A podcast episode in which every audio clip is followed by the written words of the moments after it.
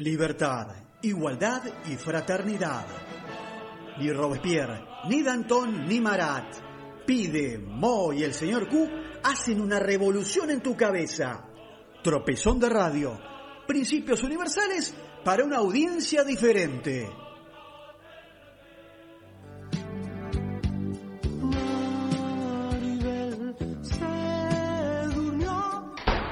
Eso era antes con el flaco, porque con el señor Q nadie se torra. Historias, crónicas, cataratas musicales, acá, en Tropezón de Radio. Buenas noches amigos, estamos en el segundo capítulo de esto que estamos eh, denominando la historia del rock argentino en Cataratas. ¡Cataratas musicales! Muchas gracias Pablo. Bueno, arrancamos hablando en el capítulo 1 de lo que fue, digamos, el Big Bang, que era La explosión. la explosión. Y después de la explosión, ¿Qué viene? se, digamos, se hizo la correntada, se hizo el río y empezaron a aparecer los nuevos grupos. Y hubo dos nombres preponderantes tras el inicio de que hablábamos de los gatos, de los beatniks. Hubo dos nombres que fueron, digamos, también en parte hasta una divisoria de agua de lo que fue el rock argentino de ahí en adelante. Y esos dos grupos de los que voy a hablar son Almendra y Manal. Muy bien. Almendra Sí. Nació de el semillero que se había convertido en los colegios secundarios en esa época. En esa época llegaron los colegios secundarios y los chicos que, bueno, así como teníamos, hablábamos de lo que había sido lo de la cueva en el primer capítulo, en los colegios secundarios los chicos ya escuchaban Beatles, había también influencia hasta del nuevo folclore. Y hubo un grupito, El nuevo cancionero popular. el nuevo cancionero popular, y hubo un grupito que eh, estudiaba en el Instituto San Román de Belgrano, Sí, señor. y había dos grupitos que se llamaban, por un lado, los Larkins, que tenían Sí, a Luis Alberto de Spinetta y a Rodolfo García. Y por mucho. otro lado estaban los esbirros, que eh, tenían a Edelmiro Molinari y a Emilio del Guercio. Mm. Ellos cuatro se unieron y armaron lo que fue Almendra. Y le cagaron la vida al resto. Y sí, Marcaron un... marcaron. Y bueno, por eso Sí, estamos sí. hablando de ellos. Justamente. El primer simple, llamado Tema de Pototo y el mundo entre Oh. las manos, fue lanzado en septiembre de 1968. Y la repercusión inmediata que tuvo fue porque lo que hacían ellos era muy distinto a lo que se venía escuchando en cuanto, digamos, a lo que era el rock. El rock que hablaba siempre, bueno, de que voy a salir, voy a bailar con mi chica y voy a bailar toda la noche.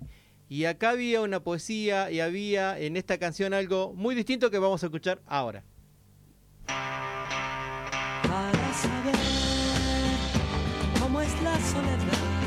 Tratas de ver a tu lado no está, que nunca a ti te dejaba pensar en dónde estaba el bien, en dónde la maldad, la soledad es un amigo. Este tema fue el que le dio la gran popularidad a Almendra y que además tuvo una versión muy especial en un festival de la canción que le hizo Leonardo Fabio. ¿Cómo? Leonardo Fabio hizo una versión de esta canción a la que le puso, le Ah. cambió el nombre y le puso para saber cómo es la soledad. No lo llamaba tema de Pototo. Y que como lo, eh, obviamente, volve- eh, vo- volvemos a lo que estábamos hablando el, el martes pasado, que hablábamos de Sandro. Leonardo Fabio, que era otro de los cantantes populares muy grosos de Sí, esa sí. década Bolerista. bolerista. Es más, prometo que algún día vamos a hablar de Sandro, vamos a hablar de Palito, vamos a hablar de Leonardo Fabio y de Leo Dan. La nueva ola. Por supuesto, sí. que sí. fueron cuatro superestrellas de Sí, la sí, canción totalmente. popular de los Mm, sí. 60-70.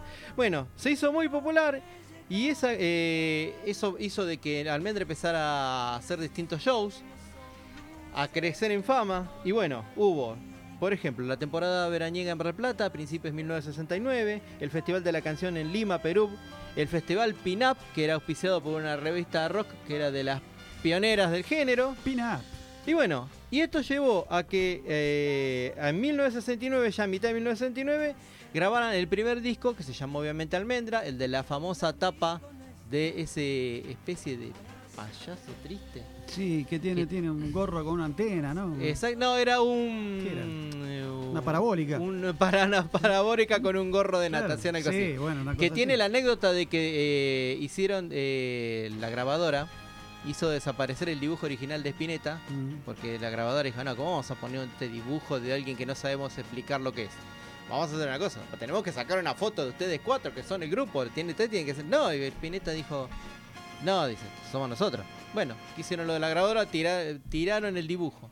Dijeron, lo perdimos. ¿Cómo lo perdimos? Y no, dice, no, no sé, se nos perdió, se nos traspapeló, se nos fue. Vamos a tener que sacar una foto del grupo. Y te dijo, no, no vamos a sacar una foto del grupo. Nosotros no vamos a salir en la tapa. Vamos a salir en la contratapa, que fue lo que pasó. Así que eh, rehizo el dibujo y ese fue la tapa de Almendra. O sea, no era la original. No era Mirá original.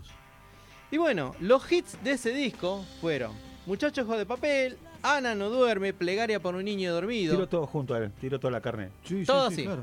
Puso el vacío, el Era asado, rico. la chinchulina, todo, Y- puso todo. Y Para encima, hacer debut. Muchacho Ojo de Papel, que es con- de Papel. considerada por muchos como la mejor canción de la historia del rock argentino. Bueno, Discutible. Póngale, no Pero importa. bueno, una de las canciones pioneras. Mm. Que más además allá. fue utilizada por eh, la empresa Alpargatas para hacer un, eh, una publicidad, lo Desde- cual le dio más fama estratosférica, sí de señor. ese entonces. Ah, Desde vos, entonces. No tenía el dato. Y bueno, Almendra supo reflejar, eh, digamos, tomar como si fuera Sgt. Pepper de los Beatles, más aires folclóricos, más aires tangueros, aire de la ciudad. Y bueno, y Spinetta. Sí, La poesía de está, Spinetta. Spinetta. Que en ese momento era nada más que Alberto Spinetta.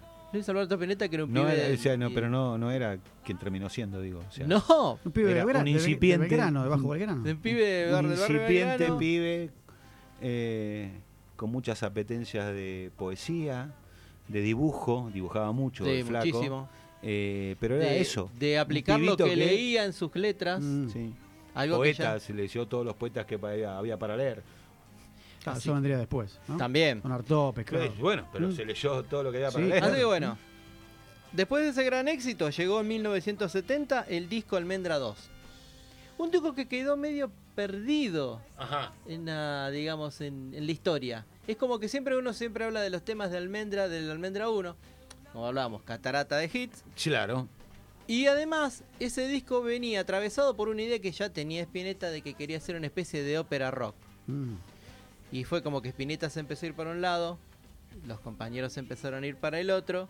Entonces, luego de, eh, de ese disco, eh, Almendra decidió tomarse un tiempo que fue definitivo. porque La, separación. separando. Hay un tema de ese. De ese- Hay un tema. Un solo disco hubo de Almendra? No, son dos. Dos. Ah, dos, perdón. Almendra y Almendra. Tenemos un hit que era Rutas Argentinas y el tema que vamos a escuchar ahora, que se llama Parvas, que es ¿A dónde apunta Spinetta? ¿A dónde se va el Spinetta que después íbamos a escuchar todos?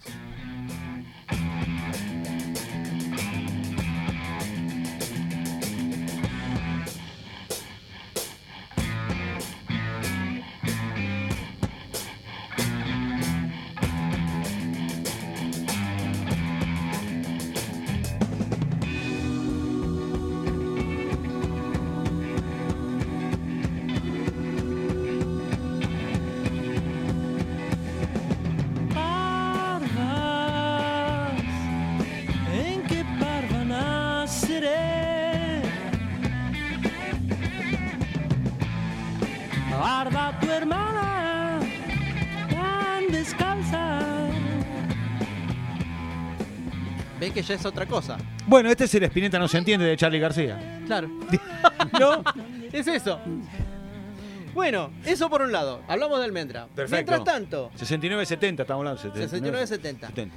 Paralelamente, Paralelamente, la movida de la cueva como que fue decayendo. No sé si- eh, decayendo, Mm. pero eh, digamos, Racia, persecución, cierre. raza, percusión, cierre, ya digamos, gente que se iba, Gente presa.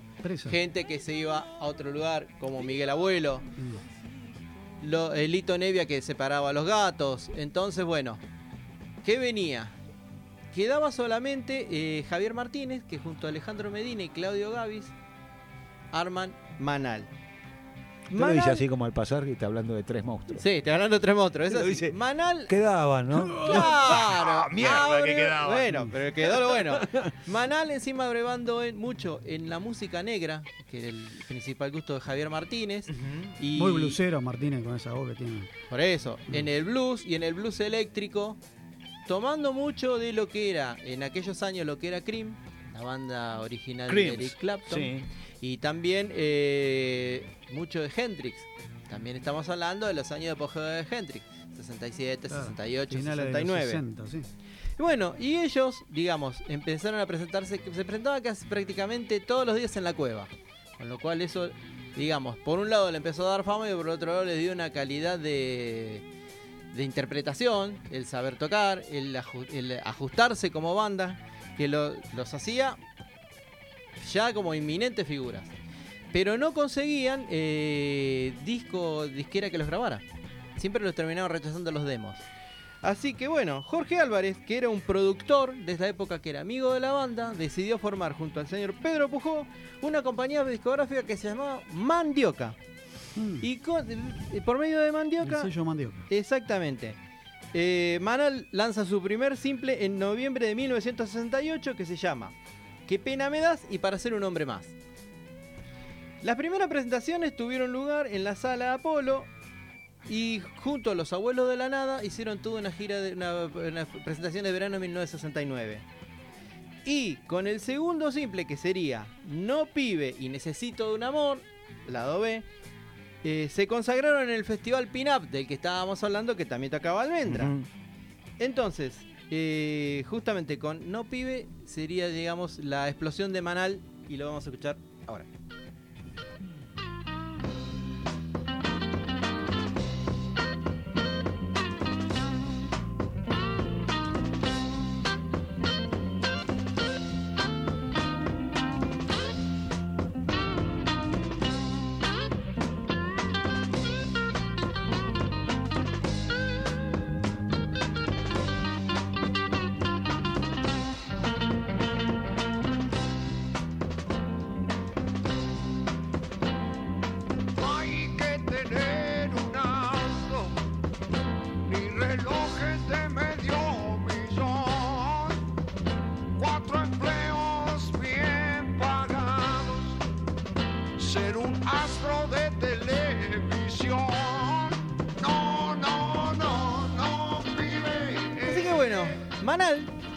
Como se llamaba el famoso disco de la bomba, Los creadores del blues en castellano. Exactamente, Digámoslo. castellano. En español, ¿no?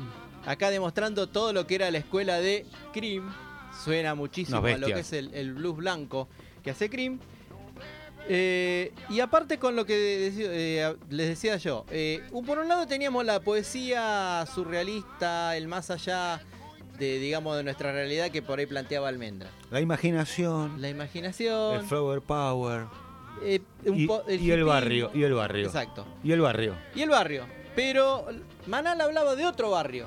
Bueno, no, me refería al barrio por Manal. digo. Claro, ah, bueno, está tenías bien. la imaginación Claro. por un lado, la creatividad. Distintas vertientes Y por otro lado- Claro, claro. como- y canciones como Blues de Avellaneda, Avenida por Rivadavia. Mm. donde, digamos, hablaba de, de más de lo concreto, más de lo material, más de lo que le pasaba Al pibe en la calle. pibe en la calle.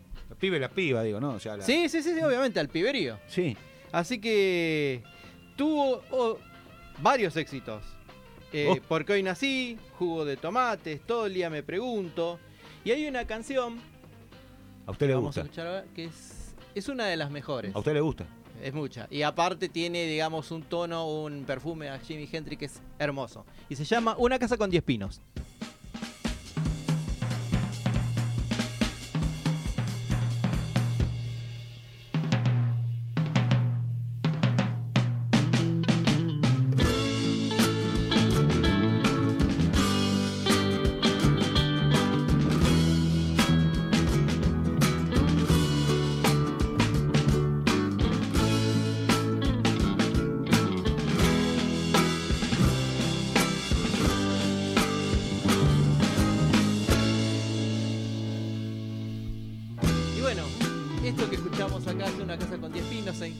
Pedacito, búsquenlo, escúchenlo.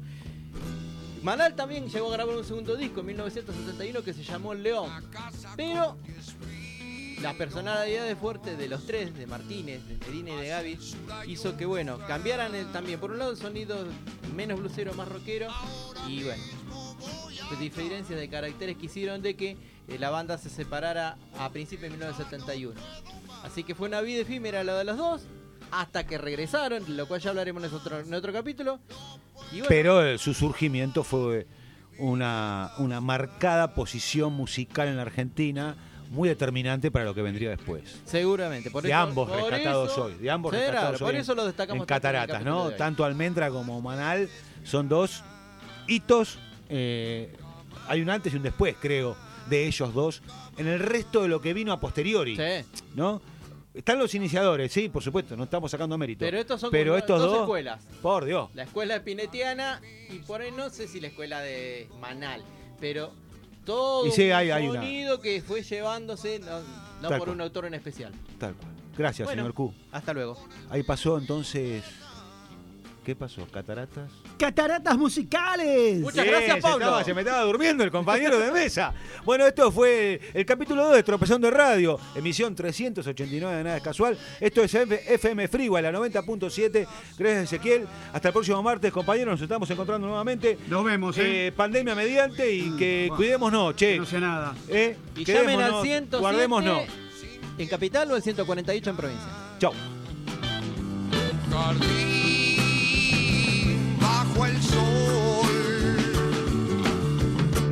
Antes de morir.